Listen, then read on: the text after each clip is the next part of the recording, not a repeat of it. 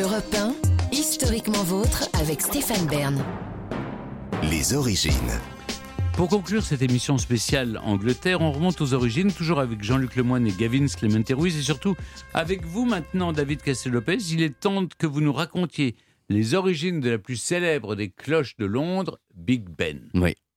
Le Parlement anglais, vous le savez, il est logé dans un endroit qui s'appelle le palais de Westminster. Ce palais, un jour, en 1834, il a brûlé.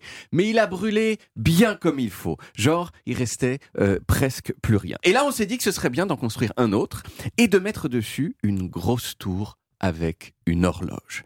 Pourquoi? Eh bien parce que, je vous l'ai déjà dit plusieurs fois euh, dans mes chroniques, savoir l'heure qu'il est, c'est super.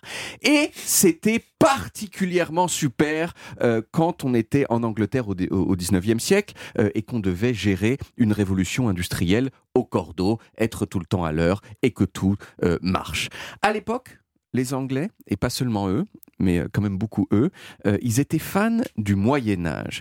Et donc, euh, l'architecte chargé de faire le nouveau palais, il s'est dit, et si on faisait un truc genre imitation gothique Et si vous regardez Big Ben, vous voyez bien qu'il y a plein de petits éléments de décor dessus qui imitent les cathédrales gothiques, mais 6, 7 siècles après le gothique. C'est comme si, je sais pas, le musée, le musée du Quai Branly, par exemple, qui a été ouvert en 2007 euh, à Paris, on avait dit, bah, ce serait bien euh, qui ressemble un peu à Notre-Dame de Paris. C'était un peu le même, euh, la même distance qu'il y avait entre les deux choses. Les travaux, ils ont commencé en 1843, mais la tour, elle, elle a été finie bien après tout le reste, en 1859, et ça faisait déjà des années que les parlementaires, ils étaient dans leurs nouveaux locaux, mais des nouveaux locaux sans la tour qui, elle, a été terminée plus tard. Quand Big Ben a ouvert, c'était la plus haute horloge du monde, 96 mètres, et elle donnait l'heure super bien. Non seulement super bien, mais super fort. Super fort, avec quatre méga cloches et une cinquième cloche de type vraiment méga, méga cloche qui pèse euh, aujourd'hui encore, c'est toujours la même, 13,5 Mais alors question, pourquoi 5 cloches pour donner l'heure alors qu'une seule suffirait? Eh bien, pour produire une petite mélodie à chaque quart d'heure qui vous renseigne beaucoup plus précisément sur l'heure qu'il est. Cette mélodie, on l'appelle le carillon de Westminster et j'ai spécialement amené mon piano portatif euh, pour vous la jouer. Alors, à chacun des quarts d'heure, la Correspond à un autre, un autre correspond, son. correspond une, une mélodie. Au premier quart d'heure, Westminster fait.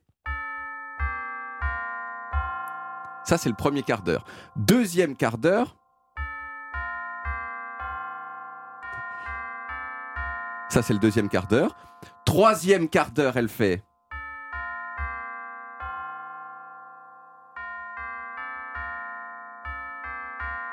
Troisième. Et à l'heure, à l'heure finale, Ah elle oui. fait finalement.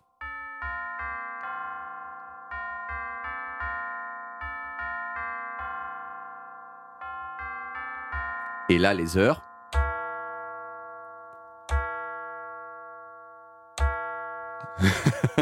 Quelle heure il est? Quelle heure il est? Comme il est au-delà de 17 heures. Il est 5 heures. euh, Il est 5 heures, voilà. Bon, etc.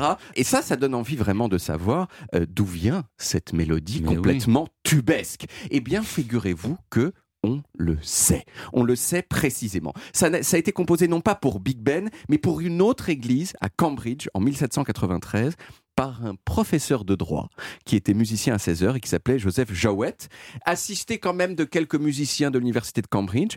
Et ils se sont probablement inspirés pour ça d'un morceau du compositeur anglo-chleux euh, Handel. Ah oui. Euh. Handel, que tout le monde connaît au moins pour le méga-tube Alléluia qu'il a composé en hommage à Dieu.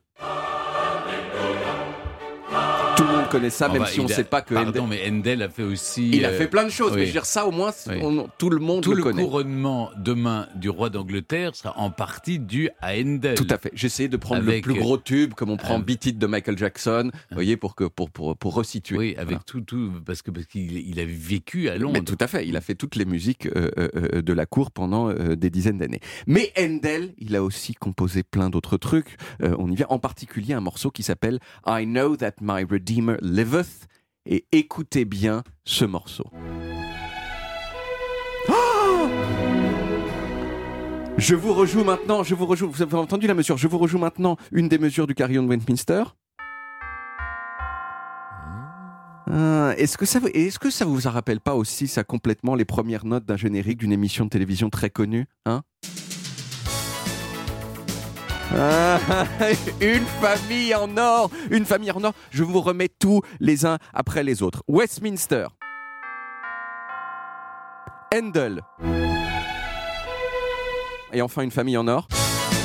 Non mais avouez que c'est troublant, c'est la même chose Westminster Handel qui a inspiré Westminster et qui probablement, alors je suis pas allé le voir, mais en tout cas c'est exactement les mêmes notes dans le même ordre que le générique de la famille en or, CQFD dans vos visages. Vous feriez un très bon complotiste.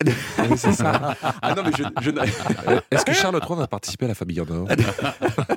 Voilà c'est là que je voulais en venir. Et alors attends, euh, attendez quand même dernière question, pourquoi Big Ben s'appelle Big Ben? Ah bah oui. Eh bien figurez-vous que ça en revanche personne, Personne ne le sait. Euh, tout à C'est. Monsieur Ben qui a fait la tour la plus haute. Voilà, alors- dit, oh, c'est Big Ben. C'est Big Ben. On sait- il y a de, alors déjà, euh, Big Ben au départ, c'est le nom, ne pas de la tour, hein, mais de la clo- de la plus grosse des cloches, hein, celle qui fait.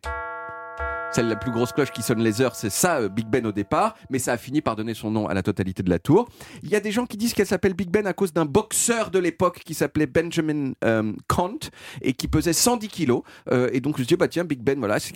Mais le plus probable, c'est que ce soit à cause du monsieur qui a supervisé les travaux Ah ouais. et qui s'appelait Benjamin Hall et qui lui aussi était euh, monsieur Corpulent. bien en chair.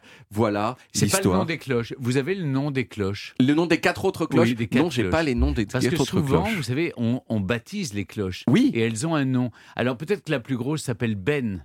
Alors, Elle- elle, s'appelle, elle s'appelle Ben, mais elle n'a pas été baptisée comme ça au départ. D'accord. C'est vraiment, c'est une sorte de, de dommage qui a été fait. Mais en fait, on n'en est même pas sûr. Oui, C'est-à-dire c'est que le- la, vue- la, la certitude sur pourquoi ça s'appelle Big Ben a été perdue dans l'histoire. Et, Très et- bien. Et Big Voilà. Bird Ben- Ben, il est là. Voilà, et il sonne dès qu'on l'appelle. Merci David. On retrouve les origines en podcast sur toutes les applis audio et en vidéo sur YouTube, Dailymotion et sur le site europe1.fr. Vous pouvez également retrouver toutes nos émissions. Voilà, historiquement vôtre, c'est terminé pour aujourd'hui, mais on revient lundi dès 16h avec toute l'équipe et surtout avec trois nouveaux personnages qui sont partis au Tibet. Alexandra David Nel, la première occidentale entrée dans la cité interdite de Lhasa, puis un alpiniste auquel Brad Pitt a prêté ses traits dans 7 ans au Tibet, Heinrich Harrer. Et vous, Jean-Luc, vous nous raconterez un autre acteur hollywoodien vraiment parti au Tibet, lui. Oui, Richard Gere. Il est parti au Tibet et a surtout pris parti pour le Tibet. Un engagement qui lui a coûté, selon lui, sa carrière au ciné. Vous verrez. Eh bien, on verra ça. D'ici là, passez un très bon week-end. Retrouvez Historiquement Vôtre tous les jours de 16h à 18h sur Europe 1 et en podcast sur europe1.fr.